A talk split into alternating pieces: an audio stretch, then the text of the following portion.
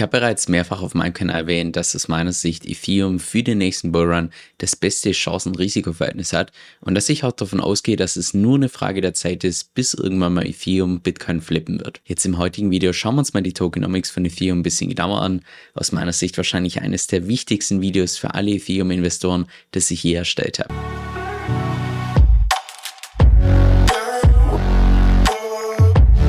Hi, mein Name ist Kevin Söll und auf meinem Kanal lernst du über alles, was mit DeFi zu tun hat, Decentralized Finance, inklusive auch verschiedene Strategien, wie du da das Maximum rausholen kannst.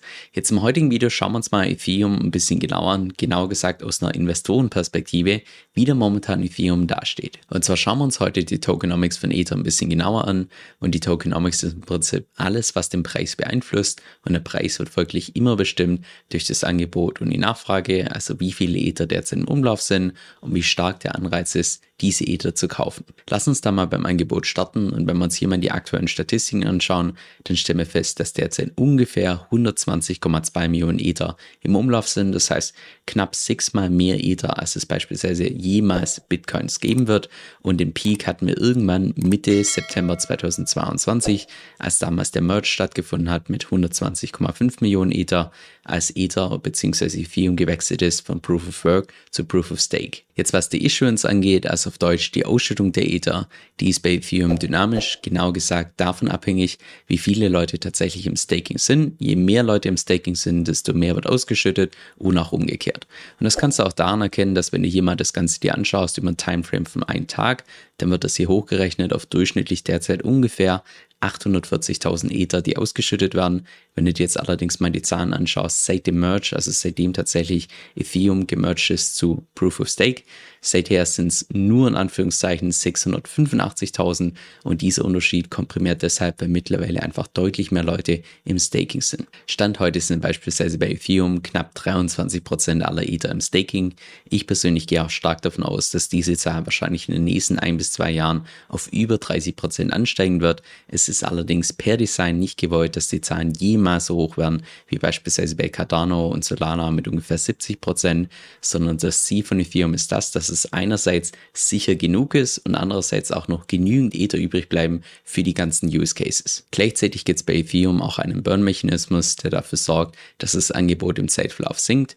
Und zwar kann das damals durch das Upgrade EIP 1559, das hat irgendwann mal im August 2021 stattgefunden, was im Wesentlichen dazu geführt hat, dass dass die Gas-Fees bei Ethereum unterteilt wurden in eine Base-Fee und eine Priority-Fee. Diese Priority-Fee, die geht nach wie vor an die Miner bzw. heute die Validatoren und die Base-Fee, das ist das, was jedes Mal geburnt wird. Was auch gleichzeitig bedeutet, wenn wir jetzt beispielsweise sehr hohe Fees haben, weil ganz viele Transaktionen stattfinden auf Ethereum, dann solltest du dich als Investor eigentlich freuen, weil das im Wesentlichen bedeutet, dass momentan immer mehr geburnt wird. Wie hoch der Burn tatsächlich ist, kannst du auch jederzeit in Echtzeit nachschauen. Derzeit ist es beispielsweise so, dass ungefähr 0,85 Ether pro Minute Minute geburnt werden, beziehungsweise pro Tag ungefähr 1200 Ether. Und hier auf der rechten Seite siehst du auch, welche DeFi-Protokolle oder überwiegend DeFi-Protokolle am meisten Ether burnen. Oder auch, wenn du hier weiter nach unten scrollst, welche Bereiche derzeit am meisten burnen. Und da ist beispielsweise DeFi ganz vorne, gefolgt von den Layer 2 Solutions und den ganzen NFTs. Jetzt, wie sich dieser Burn in Zukunft entwickelt wird, ist ziemlich schwierig zu sagen, weil einerseits könnte man argumentieren, hey, in Zukunft wird es natürlich deutlich mehr User von Krypto geben und dementsprechend auch Ether. Das bedeutet, mehr Leute machen Transaktionen, es finden mehr Transaktionen statt. Dementsprechend wird natürlich auch mehr geburnt und das wäre wiederum bullish für den Preis, wäre dadurch das Angebot entsprechend verringert wird. Gleichzeitig sieht die Roadmap von Ethereum allerdings vor, dass immer mehr auf den Layer 2 Solutions, auf den Rollups stattfindet, wo natürlich die Gebühren deutlich geringer sind und dementsprechend auch weniger geburnt wird. Und das ist auch beispielsweise was, was wir Stand heute schon in Statistiken sehen, dass hier in Rot dargestellt deutlich mehr Transaktionen mittlerweile auf Layer 2 stattfinden im Vergleich zu Layer 1. Das ist hier die blaue Linie. Zudem soll noch dieses Jahr das Upgrade EEP 4844 implementiert werden. Diese Namen brauchst du nicht merken, aber da kommt im Wesentlichen noch zusätzlich Blob Space mit dazu für die ganzen Rollups, was im Wesentlichen ermöglicht, dass dadurch bis zu 100.000 oder sogar vielleicht mehr als 100.000 Transaktionen pro Sekunde möglich sind und auch die ganzen Gas-Fees bzw. Transaktionsgebühren auf den ganzen Rollups, auf den ganzen Layer 2 Solutions um das 10 bis 100-fache geringer sein sollen als beispielsweise Stand heute. Das heißt, das ist grundsätzlich was, was die Transaktionsgebühren geringer macht und dementsprechend auch dafür sorgt, dass der Burn geringer wird.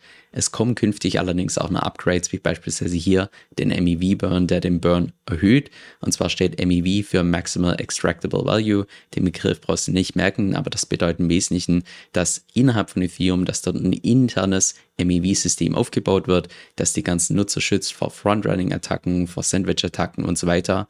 Und sämtliche Gewinne sollen ebenfalls geburnt werden und allein dadurch wird, zumindest Stand heute prognostiziert, dass da mehrere hunderttausend Ether im Zeitverlauf, also innerhalb von einem Jahr, nochmal zusätzlich geburnt werden. Das heißt, was das Angebot betrifft, auch wenn jetzt im Zeitverlauf immer mehr Leute tatsächlich in Staking gehen und dadurch die Ausschüttung erhöht wird und auch immer mehr Leute auf die ganzen Layer 2 Solutions wechseln, wo die Transaktionsgebühren geringer sind, was wiederum den Burn verringert, gehe ich persönlich trotzdem stark davon aus, dass Ethereum durchschnittlich deflationär bleiben wird, aufgrund der Tatsache, dass ich persönlich davon ausgehe, dass einfach deutlich mehr Nutzer ins Ökosystem kommen und auch gleichzeitig einfach ganz viele neue Use Cases mit dazukommen. Ich glaube allerdings, dass sich das Angebot wahrscheinlich im Zeitverlauf sehr zyklisch entwickeln wird, dass wir beispielsweise in einem Bullrun, wo der ganze Hype da ist, wo ganz viele Transaktionen stattfinden, dass dementsprechend dort der Burn umso stärker ist und Ethereum umso deflationärer und genau das Umgekehrte im Bärenmarkt, wenn relativ wenige Transaktionen stattfinden, dass dann auch vielleicht Ethereum weniger deflationär ist oder vielleicht sogar leicht inflationär wie Stand heute. Denn jetzt zur Nachfrage, also dem, was dafür sorgt, dass Leute tatsächlich Ether halten wollen. Und da können wir auch direkt beginnen bei den Gas-Fees, weil jede einzelne Transaktion auf Layer 1 und auf Layer 2 Gas-Fees kostet in Form von Ether. Das ist eine Art Sicherheitsmechanismus und allein das sorgt dafür, dass jeder Nutzer von Ethereum entsprechend ein paar, also zumindest einen kleinen Teil an Ether in seiner Wallet hält. Ich persönlich würde sagen, in sämtlichen Wallets, die ich habe, knapp 10 Wallets, die ich derzeit aktiv benutze, habe ich bestimmt allein nur 4 oder 5 Ether rumliegen, einfach nur, um dann die ganzen Transaktionsgebühren zahlen zu können. Denn der zweite Punkt, Thema Use Cases, und das ist wahrscheinlich der mit Abstand größte Punkt, die ganzen dezentralen Applikationen bzw. Protokolle, wo man Ether weglocken muss, um dann beispielsweise hier bei Aave einen Stablecoin zu minden. Nicht nur bei Aave, sondern auch bei anderen Borrowing-Protokollen, wie beispielsweise Maker, Justland und so weiter. Schon allein das lockt mehrere Millionen Ether einfach weg, wenn man da im Prinzip Ether braucht, also das als Kollateral nutzt, um dann entsprechend andere Stablecoins und andere Tokens minden zu können. Dann drittens das Thema Staking, wo du hier bei Ethereum knapp 4% verdienen kannst, was wahrscheinlich dann umso attraktiver wird, wenn der Leitzins wieder nach unten geht und entsprechend gesenkt wird. Und die Besonderheit hier bei Ethereum beim Staking ist auch die, dass hier das Staking im Vergleich zu allen anderen Chains nachhaltig ist, weil hier im Zeitverlauf, zumindest laut meiner Annahme, mehr Ether geburnt werden als tatsächlich tatsächlich neu dazukommen. Das heißt, selbst wenn diese ganzen inflationierten Tokens alle 100% abverkauft werden, hat das netto keinen wirklichen Price Impact. Vielleicht an der Stelle noch eine kleine Ergänzung, und zwar habe ich ja eingangs erwähnt, je mehr Leute hier ins Staking gehen, desto mehr Ether werden dann auch ausgeschüttet. Das bedeutet jetzt allerdings nicht, dass hier diese Rewards, diese APR tatsächlich ansteigt. Es ist sogar eher das Gegenteil der Fall, dass dadurch, dass es sich verteilt auf deutlich mehr Leute, sinkt hier diese APR. Das ist auch gewollt, dass im Zeitverlauf der Anreiz Anreiz zum Staking immer und immer geringer wird und nicht zu viele Leute ins Staking gehen. Dann viertens, viele Investoren, vor allem auch institutionelle Investoren, sehen Ethereum auch als so eine Art Unternehmensanteil, weil Ethereum auch im Zeitverlauf unglaublich hohe Gebühren erwirtschaftet, also jeden Tag mehrere Millionen an Gebühren, die Ethereum erwirtschaftet. Und schon allein, wenn du dir hier mal die Statistiken anschaust, dass Ethereum nach sieben Jahren 10 Milliarden an Gebühren erwirtschaftet hat, schneller als es beispielsweise Meta erreicht hat, schneller als Zoom, schneller als viele andere große bekannte Firmen. Nur ein Unternehmen war tatsächlich schneller und das war Google bzw. Alphabet. Und noch der fünfte Punkt, und zwar, ich habe vorhin schon erwähnt, dass hier immer mehr Aktivität auf die ganzen Layer 2 Solutions geht und auch im Zeitverlauf hier die Transaktionsgebühren um das 10 bis 100-fache geringer werden. Das heißt, dann sprechen wir von Transaktionsgebühren im niedrigen Cent-Bereich. Und allein das wird wahrscheinlich dazu führen, dass es im gesamten Crypto-Space, also zumindest auf Ethereum und die ganzen Layer 2 Solutions, ganz viele neue Use Cases gibt, die davor einfach aus einer Kostenperspektive gar nicht rentabel waren. Also da wird super spannend zu sehen, welche neuen Use Cases da tatsächlich entwickelt werden. Ich kann mir gut vorstellen, dass wir dann tatsächlich eventuell mal in Zukunft so eine Art dezentrales Social Media haben oder vielleicht dezentrales Gaming. Also gerade in diese Richtung könnte ich mir gut vorstellen, dass noch einiges im Potenzial da ist. Es gibt auch noch zig weitere Punkte, die hier die Nachfrage beeinflussen, wie beispielsweise psychologische Effekte, dass allein nur dadurch, dass Ether einfach günstiger ist als Bitcoin, macht es mehr Spaß für Investoren, Ether zu kaufen im Vergleich zu Bitcoin. Genauso auch wie es mehr Spaß macht, irgendwelche kleinen Shitcoins zu kaufen im Vergleich zu Ether, die im Cent-Bereich sind sind im Vergleich zu Ether bei mehreren tausend. Oder auch beispielsweise sollte Ether irgendwann mal Bitcoin flippen und dann die Nummer eins, also den Status der Nummer eins haben.